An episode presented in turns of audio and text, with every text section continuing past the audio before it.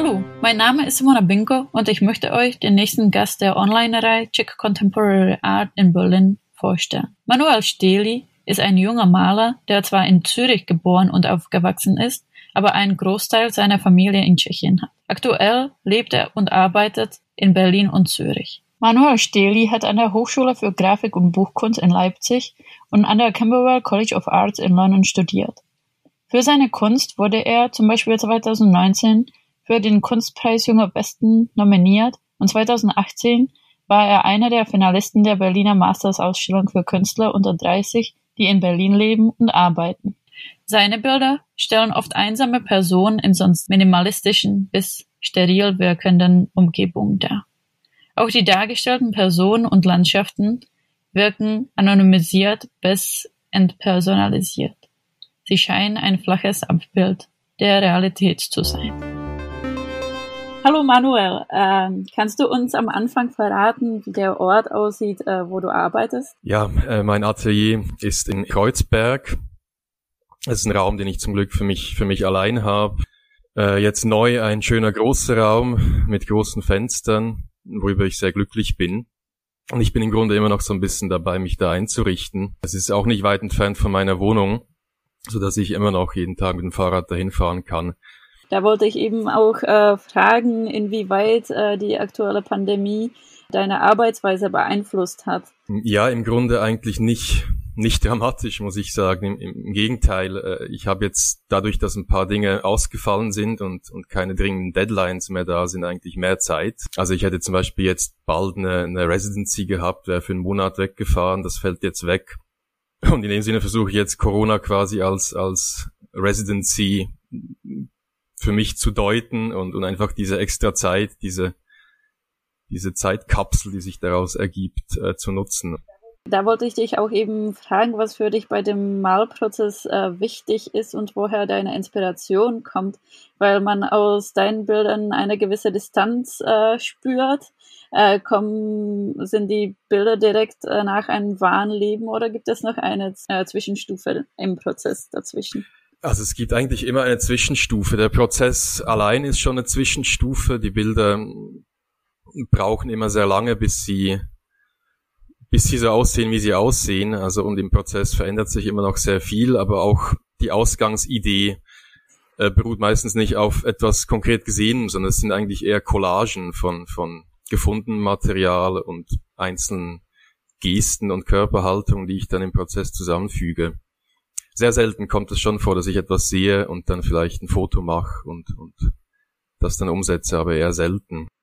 Malst du mit viel Vorbereitung im Voraus oder setzt du dich dahin und äh, fängst an? Eigentlich, eigentlich mit recht wenig Vorbereitung. Also ich, ich verbringe relativ viel Zeit äh, damit, Bilder zu suchen. Also ich, ich, ich, ich äh, verbringe zum Beispiel viel Zeit auf, auf Google und, und suche bestimmte Gesten oder ich äh, durchsuche da in mein Archiv, das ich irgendwann angelegt habe und plötzlich macht es Klick und, und das sind so Dinge, die, die brauchen viel Zeit, weil sie einfach nicht, nicht geplant werden können. Aber der Arbeitsbeginn an der Leinwand ist meistens relativ chaotisch und relativ direkt. Also ich habe dann irgendwie ein ungefähres Bild und fange einfach an.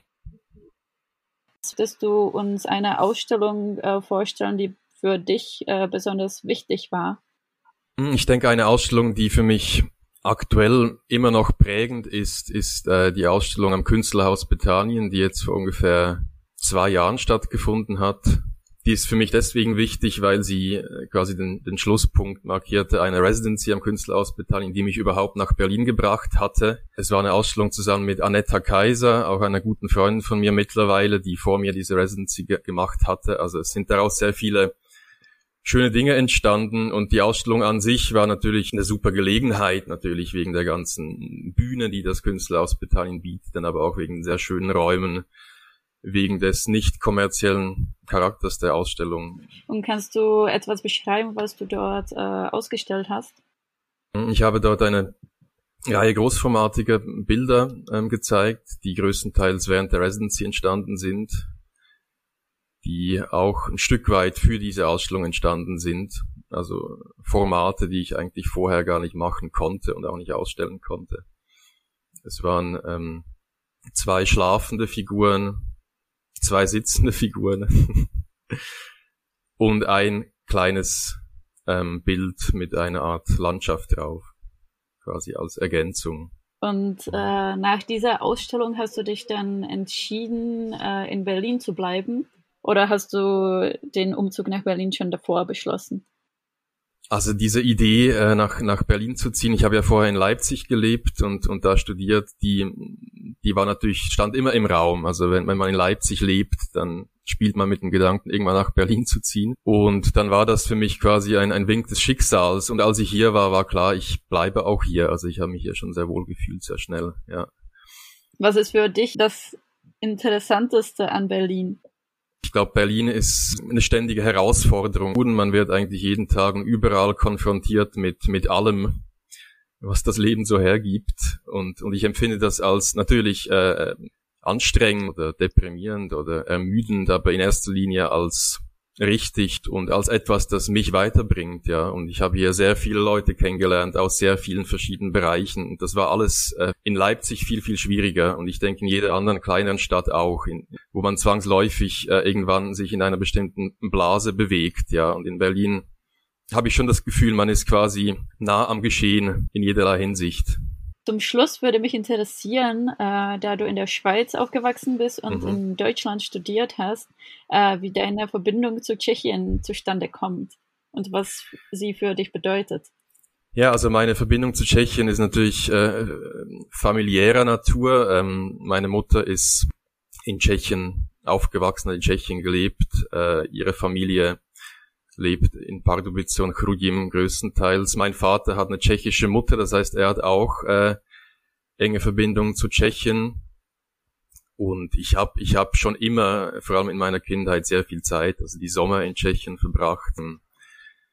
Das war ein wichtiger Einfluss, also die Sommer auf dem Dorf ähm, mit der ganzen Familie. Ich habe sehr viele Cousins, äh, sehr viele Cousinen und das waren sehr lebendige Sommer, die, die mich, glaube ich, sehr geprägt haben, die für mich auch immer eine Art von ähm, Sehnsucht ausgelöst haben nach diesem anderen und, und, und natürlich auch sehr verklärt, wenn ich das jetzt äh, sehe, ja, aber es war für mich sehr prägend. Und auf der anderen Seite ähm, Prag, wo unter anderem meine Tante Irene Steli äh, lebt, das ist die Schwester meines Vaters, ähm, Fotografin, deren Arbeit ich sehr schätze. Und, und sie war für mich natürlich auch sehr prägend im Hinblick auf Prag. Ein Stück weit auch die Kunstszene, obwohl ich sagen muss, dass ich ähm, im Grunde jetzt mehr weiß über die, die Kunstszene ihrer Generation, also äh, die noch im Sozialismus ähm, groß geworden ist, als die aktuelle.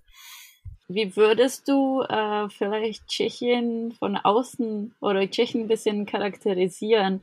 Auch da kann ich natürlich nur sehr subjektiv antworten oder äh, bezogen auf, auf, auf meine familiären Umstände, aber ich, ich schätze sehr äh, tschechischen Humor, der doch, glaube ich, umschrieben werden kann als sehr trocken und äh, lakonisch. Für mich ähm, fehlt in Tschechien das Pathos und, und das Schwelgerische, was ich sehr schätze, was vielleicht auch etwas ist, das sich dann irgendwie in, in, in, in meinen Bildern niederschlägt, ich weiß es nicht. Ich bin natürlich schon auch groß geworden, ja, mit, mit, mit, mit den frühen Filmen von Milos Forman zum Beispiel, und die für mich schon etwas sehr äh, charakteristisch Tschechisches haben, das ich auch wieder in meiner Familie, also auch mütterlicherseits wiederfinde. Quasi sehr trockener Realismus, der aber trotzdem mit einem Augenzwinkern daherkommt, aber äh, überhaupt keine großen Töne benötigt.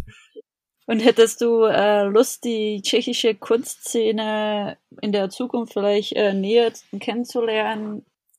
Ähm, ja, auf jeden Fall. Also das ist eigentlich eins meiner Projekte, gerade irgendwie äh, auch mal in Prag auszustellen und zu schauen, äh, wie dort die Bilder ankommen. Andererseits natürlich auch einfach Leute kennenzulernen. Ähm, ja, also ich habe das Gefühl, es ist wirklich höchste Zeit dafür. Das war für mich bis jetzt so ein bisschen ein blinder Fleck, weil ich natürlich äh, dadurch, dass ich in Deutschland lebe, keinen Zugang dazu hatte, aber vor allem auch diese diese Familienbrille immer anhatte in Tschechien. Meine allerletzte Frage, äh, wo können unsere Zuhörer äh, mehr über deine Bilder erfahren? Erstmal würde ich sagen, auf meiner Website sind viele meiner Bilder zu sehen, dann Instagram, dann bei meiner Galerie Schierke Seinecker in Frankfurt ist auch einiges zu sehen.